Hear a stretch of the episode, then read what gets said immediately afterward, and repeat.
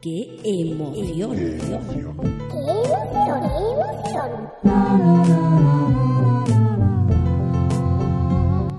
¡Qué emoción! Hola, bienvenidos a este tercer y último capítulo de ¡Qué emoción! en el que vamos a seguir hablando de...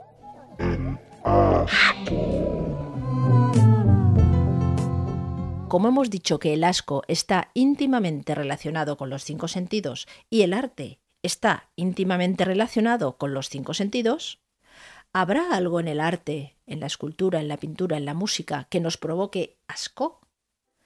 Para responder a esta pregunta tenemos una vez más con nosotros a la fantástica y espectacular Lorena Verdún, que nos traerá algo artístico que nos provoque asco.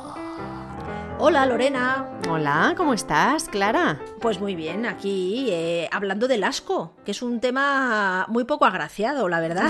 muy asqueroso, ¿no? sí, la verdad es que a medida que iba preparando el programa ponía unas caras que, vamos, daba un gusto verme.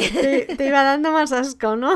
Hoy sí, sí, había momentos en los que eh, ponía el gesto este así de, amargor y de, retirar un poco la vista. ¿Qué, es lo que, ¿Qué es lo que más asco te da, así en general? Quiero decir Uf, a mí me dan asco muchas cosas. A mí ¿eh? las cucarachas. A mí los mocos verdes, esos largos y pastosos. Ay, por favor, cállate, Clara. que no habías pensado en eso. Qué claro, todo el mundo piensa en una cucaracha, en una serpiente, pero es que hay otras cosas que.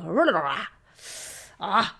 Y entonces me estaba planteando yo, en el mundo del arte, ¿habrá cosas artísticas que nos hayan pretendido aposta dar asco? ¿Qué nos traes hoy que nos podría llegar a dar asco?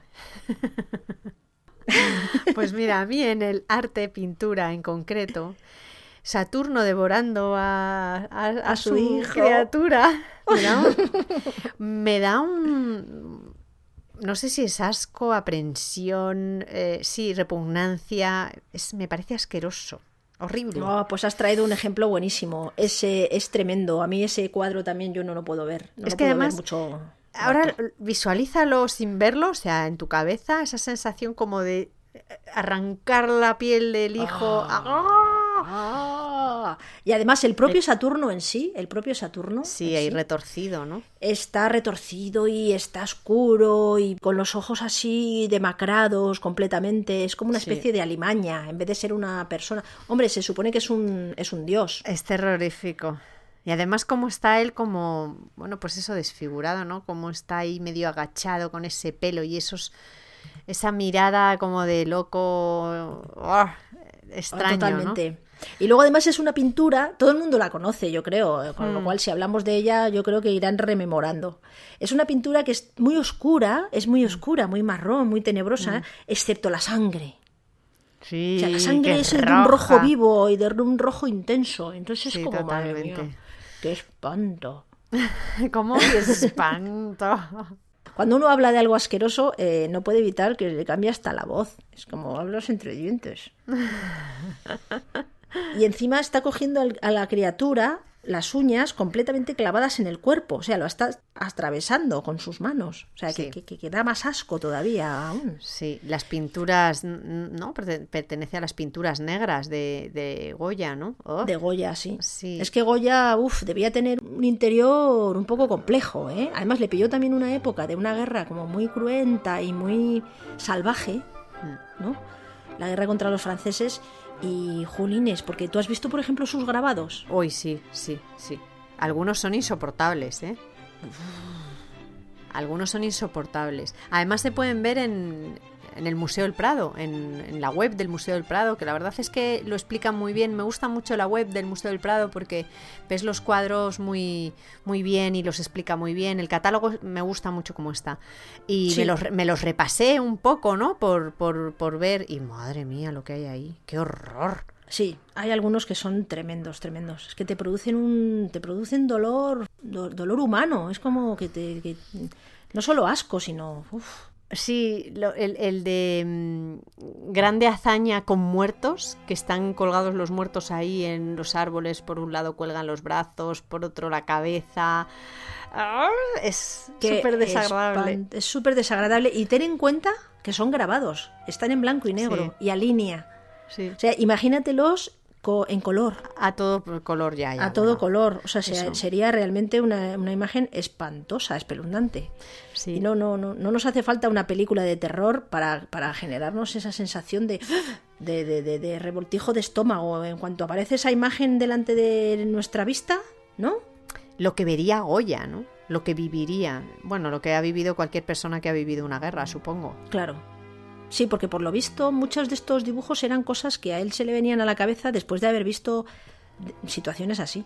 En los campos, eh, colgados en los árboles, eh, fusilamientos ahí en medio de, de, de un descampado. Sí, Uf, sí, eh, hay, hay otra hay otra de las estampas de Goya que se llama Esto es peor, que es también la ¿Cuál leche. es? ¿Cuál es esta? Este es, ¿Esta peor, este es peor es el eh, sobre un hombre sobre un tronco como si se le estuviera clavando el tronco en sus partes porque está completamente desnudo y entonces está como encaramado ahí, ¿sabes? Ay, sí. Ah, sí, ¡Qué sí, sí, dolor! sí. Es tremendo, es Y sin un tremendo. brazo. No, desde luego representa muy bien los desastres de la guerra, ¿eh? Claro, porque la guerra, así dicha en palabras grandes, pues te suena todo a película im- imponente, ¿no? La guerra. Pero nunca piensas realmente en los pequeños detalles que suponen una guerra, ¿no? Terrible. Y cuando ves este tipo de, de pinturas, uf, te pones me- medio mala, ¿eh? Sí, además eh, Goya tiene cada uno que te quedas un poco patidifusa. Cualquiera de las estampas de, de Goya de las que estamos hablando, de verdad, o sea, podéis verlas y son mm, espeluznantes. Goya en el Prado, ¿no? Se llama la web, dices. Sí, Goya en el Prado, sí. Me gusta mucho, ya te digo, el catálogo está muy bien porque viene la ficha técnica y entonces te cuenta un poquito, ¿no? Y, y está fa- fantástico, se ven muy bien los, los cuadros. La bibliografía, las observaciones, muy bien. Chica. Qué guay.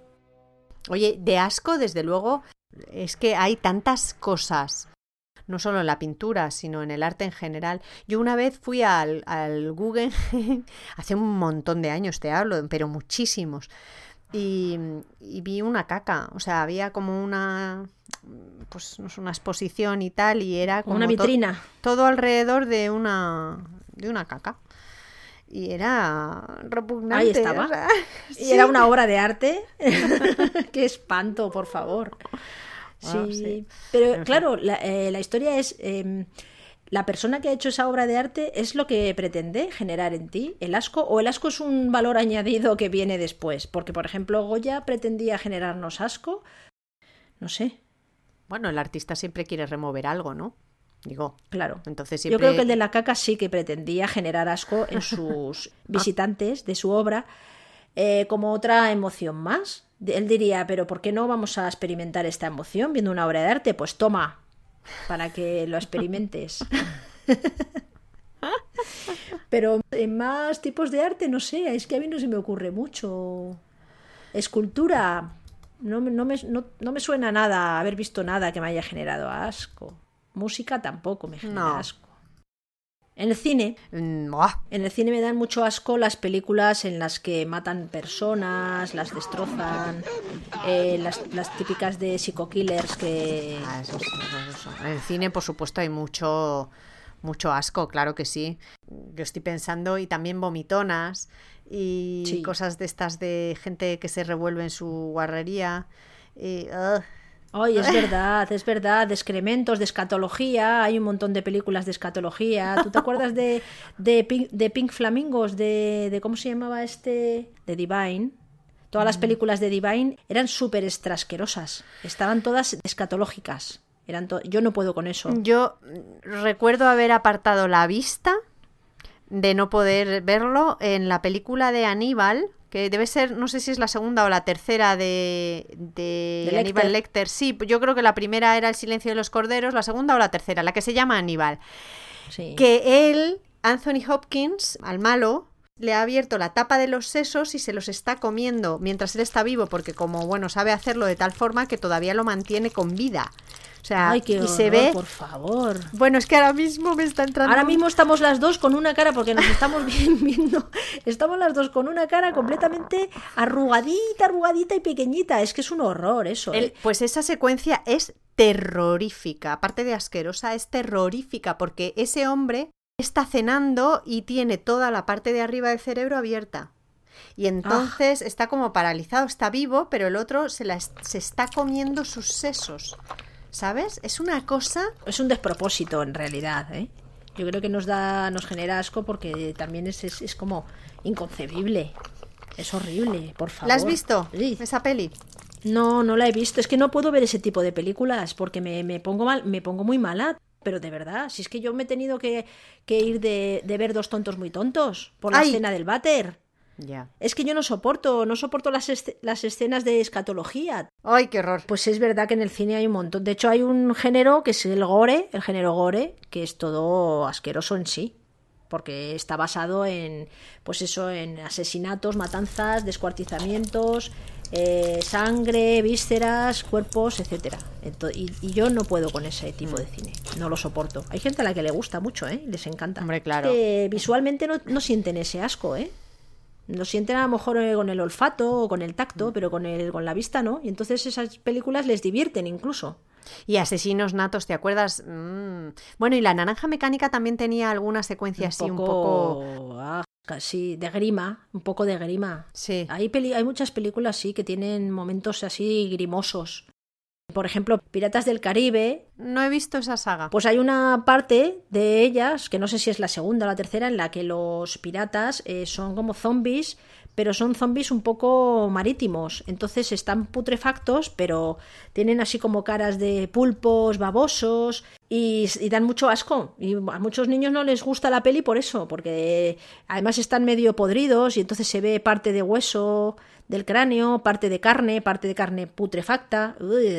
Chica, Da mucho qué mucho asco. agradable es tu podcast Sí, de hoy. es- es- Oye, de es que es una emoción como otra cualquiera y entonces, pobrecita, no la vamos a hacer de menos solamente porque de asco, ¿no? Desde luego. Desde hay que luego, hablar hay que de hablar todo de en todo esta vida. vida. Entonces, hoy no hemos podido meter aquí tus manualidades. No. Tendremos que hablar otro día. Porque mis manualidades no dan asco. Al revés, todo lo contrario. Tus manualidades dan alegría.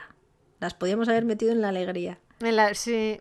Tiempo al tiempo. Eh, Haz un capítulo especial de manualidades. Vale, hacemos uno de especial de manualidades. Yo creo que ya vamos a dejar de hablar del asco, ¿no? Porque me estoy poniendo un poco revuelta. Muy bien, ¿eh? sí, porque es que... es- Ah, ¡Ay, qué asco. bueno, pues muchas gracias, Lorena, por haber venido una vez más. A ti, hermosa ha sido mía. un placer. El placer es mío. Hasta el próximo episodio. Muy bien, pues nos vemos entonces. Besazo. Muchos besos. Chao. Chao. Bueno, y hasta aquí el tercer y último episodio dedicado al asco. ¿En qué emoción? Esperamos que os haya gustado y entretenido. Si ha sido así, os emplazamos para un próximo programa de qué emoción. ¿Cuál será? Misterio. Muchas gracias por escucharnos y hasta la próxima.